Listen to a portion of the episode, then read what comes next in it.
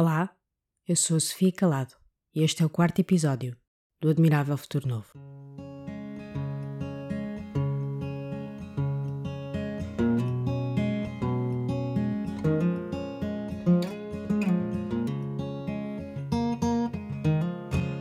Estamos em abril e, embora não seja de 1974, é de 74 que se fala neste episódio. Este é o nome de uma nova publicação periódica, digital e de acesso gratuito, que pretende dinamizar o jornalismo de investigação em Portugal. O objetivo será produzir conteúdos de leitura mais longa que nos façam refletir sobre tópicos que não dominam a agenda mediática, mas que não são menos relevantes por causa disso. A inovação reside num modelo de financiamento alicerçado sobretudo numa comunidade de leitores subscritores e em bolsas de investigação. A independência que isso permite levará a uma informação mais aprofundada e completa e a uma população mais esclarecida. E esta é uma missão que começou em 1974, mas que permanece atual nos dias de hoje, tal como nos explicou Isabel Lindim, uma das jornalistas do projeto, ao longo da entrevista deste mês. Falamos sobre os ensaios e as reportagens de maior impacto divulgados pelo 74 desde julho do ano passado, à altura do lançamento, e a Isabel ainda levantou um pouco o véu sobre futuros conteúdos e novas atividades. Em abril, apetece sempre conversar sobre sonhos e liberdade sobre esperança e sobre ideais. E neste episódio foi sobretudo disso que falamos, a Isabel e eu. Espero que gostes. Bom dia, Isabel. Bom dia. Obrigada por teres aceito o convite do Admirável Futuro Novo para falarmos um pouco sobre o 74. Uhum. O 74 é um jornal digital de acesso livre que foi lançado em julho de 2021 Sim. e que o objetivo é jornalismo de investigação em Portugal. Diz uma coisa, quando o grupo fundador desta publicação decidiu lançar o jornal, sentiu que havia aqui um espaço vago, ou seja, que este tipo de jornalismo que vocês fazem não é feito por outros meios de comunicação? Sim, ah, ah, foi precisamente essa, essa lacuna que se sente um pouco nos meios de comunicação, ah, que fez com que se começasse este projeto. Uh, ou seja, uh, há, há, muitos, há vários meios de comunicação de grande qualidade, há, há um tipo de jornalismo de notícias, de reportagens, mas havia pouco espaço para o jornalismo de investigação, uh, para o qual é necessário, por vezes, mais tempo para fazer as investigações e, e também mais espaço para, para, dar, para dar lugar a temas que, que não podem ser tão diáticos ou polémicos da altura, mas que, que devem ser também explorados. Portanto, foi um, foi um pouco por aí que, que, se percebeu. Também são as pessoas que fundaram este, este projeto, foi o Filipe Teles e o Ricardo Cabral Fernandes. Esta ideia foi crescendo, porque eles também têm muitas referências uh, fora de Portugal. Eles são jornalistas que, que, que, se, que se dedicaram muito a jornalismo internacional a, a temas internacionais e, e, e, realmente há muitas publicações lá fora que fazem este tipo de, de jornalismo que se pode chamar alternativo, uh, porque é diferente dos outros meios de comunicação, e aqui Uh, não existia tanto. Já existia algum mídia alternativo, vão buscar temas que não são tão explorados, mas em termos de jornalismo de investigação, ele é muito pontual. Mesmo nos meios de comunicação que já existem, seja televisivos, seja de imprensa, uh, era pontual. Portanto, foi assim que cresceu esta ideia. Vocês são um jornal exclusivamente digital, ou seja, não há edição física. Somos... O papel já não faz sentido? O papel faz sentido Uh, a meu ver, até faz bastante sentido uh, quando se trata de livros, não é? Em, em, termos digitais, o papel faz sentido também para os grandes meios de comunicação. Agora, para meios alternativos, eles têm custos, não é? Uh, e como, de facto, jornais como o Público, o Expresso e outros, ou semanais, que abriram, abriram caminho para o digital, não é?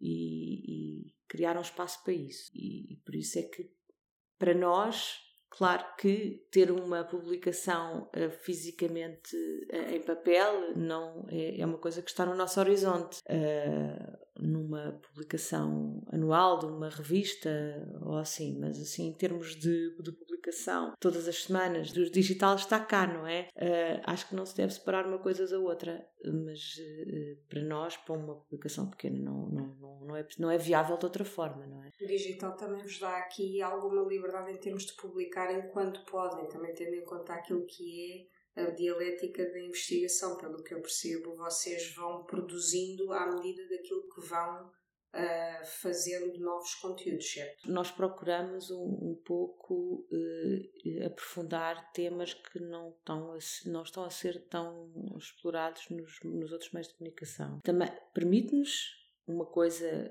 uh, que, é, que é bastante importante neste tipo de jornalismo, que é ter espaço para escrever. Ou seja, um texto de 40 mil caracteres é, é uma grande mancha de texto numa, numa publicação impressa, não é? Uh, estigmatiza bastante esse tipo de publicação. Se for digital, uh, temos aqui mais, mais flexibilidade, portanto, a pessoa pode, pode ler ou não, ou pode começar a ler entusiasmar-se. Uh, nós, em princípio, somos uma publicação de long reading, portanto, é, é, as pessoas têm que ter tempo para ler, são textos grandes, não, não dá para ser de outra maneira, porque são é realmente aprofundamos certos temas, quando, mesmo quando não fazemos, quando não são os temas de investigação, que até agora foram cerca de cinco, quando não, quando não são assim grandes investigações, mesmo uh, nas entrevistas ou nos, naquilo que nós chamamos de enfoque, que, que, que são, no fundo, notícias mais longas, uh, nós não temos, esse, não temos tanto essa questão do tempo. Quer dizer, pomos no lugar do leitor, para não ser também uma coisa muito pesada, mas não temos esta questão. Isso começa a ser raro hoje em dia, não é? Porque uh, há sempre aquela, aquele princípio de que no digital os textos têm que ser pequenos. Uh, não tem de ser assim necessariamente, e nós já vemos outras publicações no estrangeiro em que isso não acontece. Portanto, nós estamos a, estamos a, dar, estamos a dar isso. Vocês, desde o momento em que começaram, desde julho do ano passado, quais é que têm sido assim as reportagens, os artigos de fundo que vocês têm lançado cá para fora, as coisas que mais gostaste de lançar? quais foram assim, os conteúdos que vocês se orgulham mais? As, as, as, as investigações são, são, são trabalhos que são importantes e que, e que, como eu disse, vão, vão mais longe. Portanto, quando nós temos alguns meses de, de preparação, de, da possibilidade de fazer várias entrevistas, de refletir sobre o tema e ver onde é que podemos ir, até onde é que podemos ir. Claro que isso nos dá um, é uma grande compensação, porque não, não ficamos pela rama, não é? Nós uh, vamos um bocadinho mais longe. Depois isso reflete-se também nas, nas, leituras, porque de facto os, mais, os textos mais lidos são aqueles que, que nos deram mais uh, trabalho, trabalho, sim, podemos dizer assim, ó, como por exemplo as terapias de conversão, ou, ou as que foi dos mais lidos, ou as questões da corrupção com o trabalho de investigação sobre o Luís Filipe Vieira e, e os seus tentáculos, como o trabalho inicial que foi um trabalho incrível eh, feito pelo Ricardo Cabral Fernandes sobre os Proud Boys, em que que é um trabalho de investigação que demorou vários meses, com uma infiltração. Portanto, isto, isto dá espaço a uma pessoa refletir e, e, e, e as fontes crescerem, não é? Ganha-se mais fontes. Temos tempo para receber também certo tipo de informação que de outra forma não se consegue. Durante o espaço de uma semana não é suficiente para, para reunir eh, certos tipos de informação que é necessária para fazer um trabalho deste. Portanto, isso compensa-nos muito e, e, depois também se reflete, que dá um certo prazer e também se reflete nos artigos que são mais lidos, que foram estes precisamente, foi as terapias de conversão, o Luís Filipe Vieira, uh, os Proud Boys, o, o RSI, a, a, violência obstétrica, que foi, que foi um trabalho que eu fiz recente, que eu escrevi recentemente. Para mim foi, é um trabalho, por exemplo, é, é extremamente desafiante fazer um, uma, um trabalho com a violência obstétrica, porque eu sei que é importante falar sobre isto, uh, mas eu sei que é um, é um tema que pode muito facilmente pode ir cair na, na, na tentação de, de, de chocar. Não é nada esse o objetivo, não é? Uh, e tanto que eu no início estava até bastante uh, hesitante na forma como ia abordar isto. Lá está, a vantagem de ter algum tempo para fazer um trabalho é que uma pessoa pode refletir sobre, sobre como é que o está a fazer. Começa a falar com uma pessoa, duas, três, quatro, dez pessoas e começa a pensar, bem, isto se calhar tem que ser abordado por aqui. Por exemplo, eu achei que não ia fazer, não ia pôr relatos diretos mas depois comecei a achar que fazia sentido e, e pus. Este tipo de trabalho não, não há muito espaço para ele na, nas publicações uh, que, existem. que, existem. não é? Portanto, é, é, esse o nosso, é esse o nosso foco. É fazer trabalho de, de, de, jornalismo de investigação com tudo aquilo que é necessário para o fazer, não é? Que é principalmente ter, uh, ter mais tempo. Dentro dos mais lidos, também temos alguns ensaios, porque temos esta, esta ponte com o mundo académico e não só, também de ativistas, uh, ou seja, pessoas que escrevem sobre temas que realmente uh, dominam. Não quer dizer que sejam académicos, podem ser uh, de ativistas ou que fazem parte de grupos de, sobre determinado, de determinados temas. Uh, e nesta questão dos ensaios, alguns também foram mais lidos, principalmente naqueles que tocam nos temas da extrema-direita, que é uma questão que, uh, pessoalmente, quando, quando tive conhecimento com o projeto, que já estava a durar alguns meses, foi eu realmente não tinha noção de quanto necessário era um projeto que esclarecesse quais são as organizações de extrema-direita que existem desde 74. Nós temos um wiki, que foi um trabalho que o Ricardo e o Filipe fizeram, que é incrível. E, e para eles, se calhar, já é uma coisa, um, um dado adquirido, uh, isto já se sabe. Mas eu, por exemplo, tenho, tenho algum conhecimento sobre o que é o mundo da extrema-direita cá em Portugal, eu não tinha assim tanto conhecimento como, como achava. Portanto, eu acho extremamente necessário aquele tipo de trabalho como, como o Wiki, principalmente agora, quando nós temos, o, um, como se sabe, um, um partido e, que está a normalizar estas ideias de extrema-direita que, no fundo, já vêm, uh, já vêm de trás. Por isso, por exemplo, isto é, é quando se explora a questão da extrema-direita, vai-se muito à polémica. Mas isto tem raízes. Tem raízes e tanto naqueles que, que fazem parte destas organizações de extrema-direita, como aquelas pessoas que são permeáveis a este tipo de discurso, não é? Isto tem origens e é, é bom que se explore isso. Portanto, nós damos espaço académicos ou ativistas que escrevam sobre isto, também para se entender este mundo. E normalmente são pessoas que não, têm, que não, não escrevem noutros, noutros meios de comunicação, mas no entanto dominam muito estes temas. Por isso nós também queremos dar voz a estas pessoas, não é? Que, que têm conhecimento de causa, porque é preciso entender este, este fenómeno. Vocês sentem, por exemplo, o facto de esclarecerem tópicos mais controversos, mais polémicos, como este universo da extrema-direita, sobretudo porque o trabalho de fundo que vocês fazem permite que de alguma forma comece a ficar mais claro as tais raízes que me, que me explicaste. Já tiveram reações negativas de pessoas ficarem chateadas com os conteúdos que vocês publicam? Eu sei que vocês não têm caixas de comentários, por exemplo, mas terem reações menos positivas por parte de, dos visados de alguns artigos? Uh, não, eu, eu, confesso que não sou, não, não, não tenho, tenho um Twitter, mas um bocadinho não vou não sou, não, não visito frequentemente. Não, não houve nunca nenhuma reação uh, conflituosa.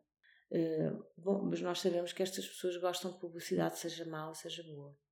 Uh, também há essa questão, não é? E nós tentamos, por exemplo, evitar pôr links que, que, que, que isto é um princípio que aliás devia ser transversal a, todo, a todos os jornalistas, por links que vão dar a, a páginas eh, dessas pessoas ou dessas organizações. Nós falamos delas, mas nós não estamos a promovê-las. E muitas vezes as publicações que não têm posição política e que até têm alguma vontade de denunciar estes grupos de extrema-direita, às vezes caem nesse erro, não é?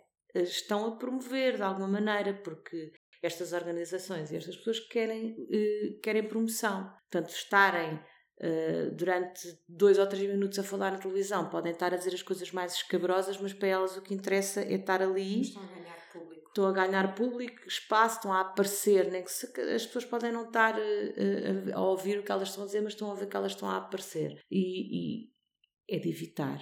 Não é? Tem que ter algum cuidado uh, uh, nesse aspecto e nós temos esse cuidado, ou seja, nós queremos, queremos contribuir para o esclarecimento, queremos contribuir para, para alguma investigação uh, sobre isto, porque são fenómenos que estão a crescer e é preciso entendê-los mas não queremos uh, contribuir para a espuma dos dias e para que isto seja uh, mais lenha para a, fogueira. E eu acho que estas organizações e estas pessoas têm noção disso. Portanto, nunca tivemos assim uma reação diretamente, a não ser assim às vezes algum comentário ou outro no Twitter, uh, mas nada de muito relevante. Por isso, não. Não Por isso, não.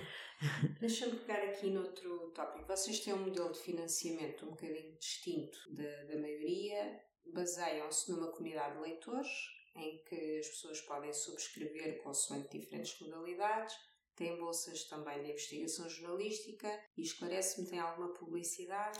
Temos publicidade, temos alguma publicidade, sim, estamos abertos a isso. Muito bem, uh, mas não fazem parte de um grupo de comunicação? Não fazemos parte de um grupo de comunicação, portanto, isso disseste é, é, é, são as bolsas de investigação, é, são as subscrições apesar de ser uma publicação aberta, temos os subscritores que dão o seu contributo e, e temos também mecenato, pessoas que, que, que, querem contribuir como, como já aconteceu no início da, desta publicação.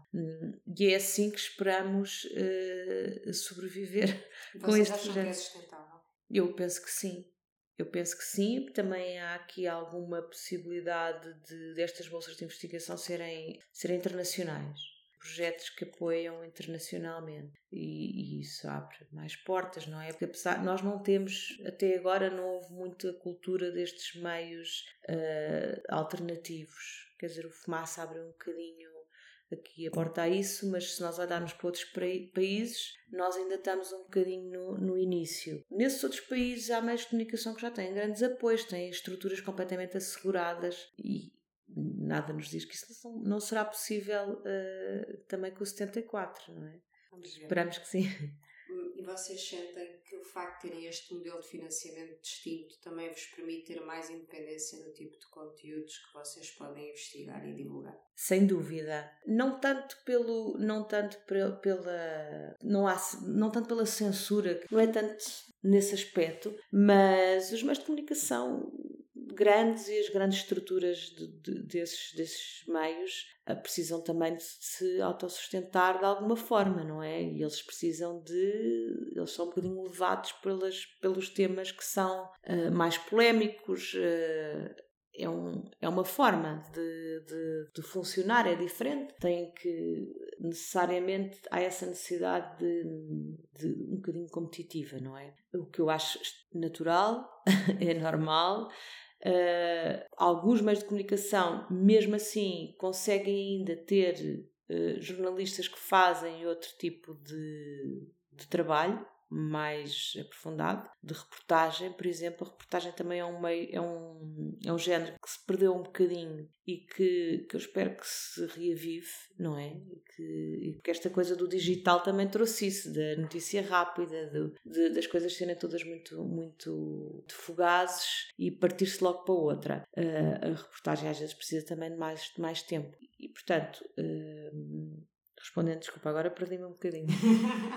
vossa independência. Achas que é ela que achas que o vosso modelo de financiamento garante essa independência? Garante essa independência maior. porque isto de facto é um género jornalístico, não é? Que, te, que também pode ter lugar. Portanto, o, os outros meios têm esse, esse um género e este será um outro, um outro género. Portanto, a independência em relação aos temas, de facto, sim. Uh, se calhar noutros meios de comunicação nós propunhamos uh, certos temas e, e se calhar a resposta seria: bom, isso está bem, mas uh, não pode haver assim tanto espaço para isso e tens uma semana para fazer. É muito diferente. A, a nossa gestão de tempo e de temas aqui é tentar ir de falar com pessoas e falar com de temas que não são tão explorados, não é? sem ter esses limites. Claro, isso só é possível numa, numa publicação assim independente, mas eu acho que isso uh, há espaço para isso, não é? Um, quais são agora aqui os vossos projetos nos, nos, próximos meses? Coisas que vocês gostavam de andar para a frente? O que é que ainda falta aqui fazer? Temos um, um grande projeto de investigação que eu não, não vou adiantar o tema, mas que é um, é um projeto grande. Nós, nós queremos sempre exatamente explorar aquilo que foi tratado. Por vezes há temas que surgem nos meios de comunicação, são muito explorados nesse momento e depois são esquecidos. Tal como as situações de, de guerra Uh, são muito exploradas no momento e depois esquecemos completamente, não é? Sim. Há outros conflitos que entretanto estão a acontecer e que se esquecem um. Esquecemos. Portanto, vale a pena, eu acho que vale a pena e é isso que nós procuramos, é calma, isto ainda não, está, não foi completamente explorado, isto ainda não parou, uh, tal como por exemplo o Luís Filipe Vieira, é um exemplo disso ah, esta investigação ainda continua. Vai haver, vamos explicar mais, mais peças sobre isto. Falou-se muito em certa altura Uh, muito, uh, muito polémico, muito divulgado, mas há, há, mais para explorar. Por isso vale a pena eh, fazer esse trabalho. E nós temos agora em carteira, uh, isto é sempre, lá está, uma coisa que nós tentamos gerir, porque temos algumas colaborações, mas nós próprios na, na nossa redação, pessoalmente, nós é que fazemos as investigações, as grandes investigações, e depois temos algumas colaborações exteriores. Portanto, também temos que gerir isto aqui, porque nós também editamos a, a, a revista, a revista, peço desculpa, o, a publicação, o jornal. Portanto, temos que fazer aqui alguma, alguma gestão, porque normalmente as investigações são um grande mergulho, não é? Então tem que ser gerindo o, o tempo. Mas sim, vamos ter peças, vamos fazer um ano em julho. Uh, também teremos uh, temos coisas pensadas para essa altura e, e depois para os próximos meses e, igualmente. Vou deixar como última pergunta. Uhum. Gostava de saber uma coisa, porquê 74? De onde é que surgiu? Eu acho que consigo adivinhar de onde é que surgiu o nome, mas gostava de ouvir uh, o vosso processo de decisão sobre ele. tem precisamente a ver com o 25 de Abril, Estamos a gravar em abril, portanto, ainda bem que estamos agora a falar. Exatamente, e nós agora vamos, obviamente, também celebrar o 25 de abril e, e publicar ensaios e, e, entrevistas e trabalhos relacionados com isso. São valores que devemos preservar e eu acho que o nome é, é, é precisamente para valorizar esses, essas, aquilo que o 25 de Abril eh, nos trouxe e que nós não devemos esquecer, não é? Podemos não ter atingido aquilo que também era essencial e que é cada vez mais difícil hoje em dia, que são as questões da igualdade, mas nós atingimos uma liberdade que não se vivia antes e vivemos em democracia. Portanto, é preciso não esquecer isso. O nome tem mesmo a ver com, com isso, com aquilo que se ganhou uh, no 25 de Abril. E com o jornalismo também ser uma peça fundamental nesse processo. Sim, eu, eu, eu, a minha mãe, que é médica, teve, assim que, que houve o 25 de Abril, uma das primeiras coisas que fez foi fazer um jornal chamado Revolução e, e do qual era diretora. Uh, eu cresci em redações, eu tinha dois anos, aqueles anos todos eram com muito papel à minha volta, muito barulho de máquinas de escrever, até houve uma crise do papel. Em, em, em 74 houve uma crise do papel, porque toda a gente começou a produzir documentos e comunicados e, como nunca tinha acontecido antes, portanto foi, é um pormenor engraçado que foi a crise do papel. Sim, porque era eh, eu tenho um arquivo aqui em casa de, documentos e de jornais que foram produzidos na altura. Há uma catadupa, mas isso é uma coisa que se pode, quem faz a tal fixação da memória pode, pode falar sobre isso, que é foi uma produção enorme de papel e, e quem viveu a transição para o 25 de Abril sabe perfeitamente que pronto, o jornalismo cá em Portugal ali foi incrível, não é? Foi uma, foi uma grande mudança. Não, não, não querendo ser, fazer desse jornalismo uma referência para agora, queremos sim uma, fazer uma referência do próprio 25 de Abril e, do, e dos valores que se, de 74 e daquilo que se, que se alcançou. Sim. Isabel, muito obrigada. Nada. Espero que o 74 evolua exatamente como vocês querem. Muito obrigada.